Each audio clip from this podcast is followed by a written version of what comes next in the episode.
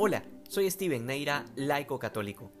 Hoy celebramos el triunfo de la gracia sobre el pecado del hombre. En la Inmaculada Concepción de la Virgen, la Iglesia contempla cómo Dios escogió a María y la preservó de todo pecado para que de su seno naciera Jesús, del cual nos viene la salvación. Es definitivamente un triunfo de la gracia y con justa razón los infiernos tiemblan ante la figura de la Virgen y es una ayuda que no puede faltar en cada exorcismo en que la Iglesia ejerce por autoridad de Cristo el ministerio de expulsar a los demonios de este mundo. Muchas personas insisten en creer que María fue como cualquier otra criatura, e incluso hay quienes dicen que pudo haber sido ella como cualquier otra mujer que Dios pudo haber escogido. Y sin embargo, el Evangelio de hoy nos deja clarísimo por boca del Arcángel Gabriel que María no es como cualquier otra criatura, y no es como cualquier otra mujer. Las palabras son exactas. Alégrate llena de gracia. ¿Qué quiere decir que está llena de gracia? Pues que no hay un pequeño espacio en ella para el pecado, ni siquiera el más pequeño. Luego su prima Isabel dirá que es bendita entre las mujeres y finalmente la misma Virgen Santísima dirá que todas las generaciones la llamarán bienaventurada. Y es exactamente lo que estamos haciendo, llamarla mil veces bienaventurada porque fue la escogida de Dios. Pero esto además tiene mucho sentido. Basta hacernos la pregunta, ¿cómo se transmite el pecado original? Sabemos que se transmite por medio de la naturaleza humana, es decir, cuando un hombre y una mujer se unen y nace una nueva criatura, esta por ser parte de la naturaleza humana, de la naturaleza de Adán, pues nacerá con la mancha del pecado original. Por esta razón es necesario el bautismo. Ahora, si esto es así, ¿cómo hubiera sucedido si la Virgen hubiese nacido con el pecado original y en esa condición hubiera nacido Jesucristo?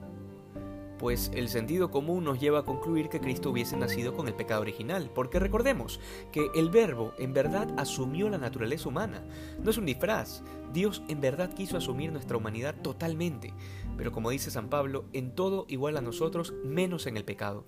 Por eso la Iglesia se empeña en defender la Inmaculada Concepción de la Virgen, y esto es algo que todo católico debe saber.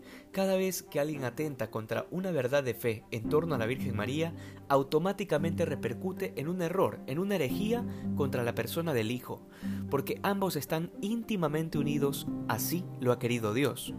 Luego, en la Virgen podemos contemplar la prontitud de la respuesta al plan de Dios. María no anda con titubeos. Su pregunta es muy puntual. ¿Cómo va a concebir puesto que no ha conocido varón? Algunos no entienden este pasaje y dicen, pero ¿cómo? ¿No conoció a San José?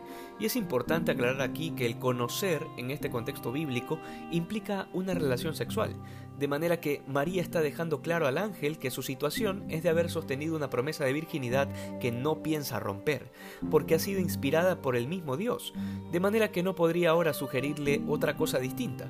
Por esta razón, tan pronto el ángel le explica que concebirá por obra del Espíritu Santo, es decir, sin concurso de varón, pues entonces, sin más demoras, la Virgen se entrega totalmente a este nuevo designio de Dios.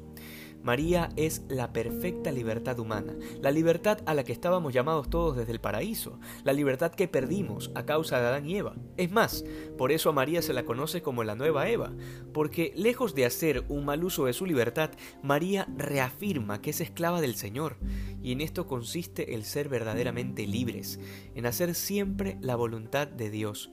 Esta es la única esclavitud que libera, porque nos perfecciona.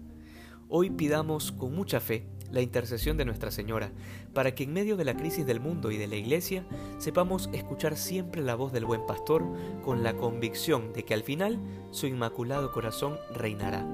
Que hoy seamos más santos que ayer. Dios te bendiga.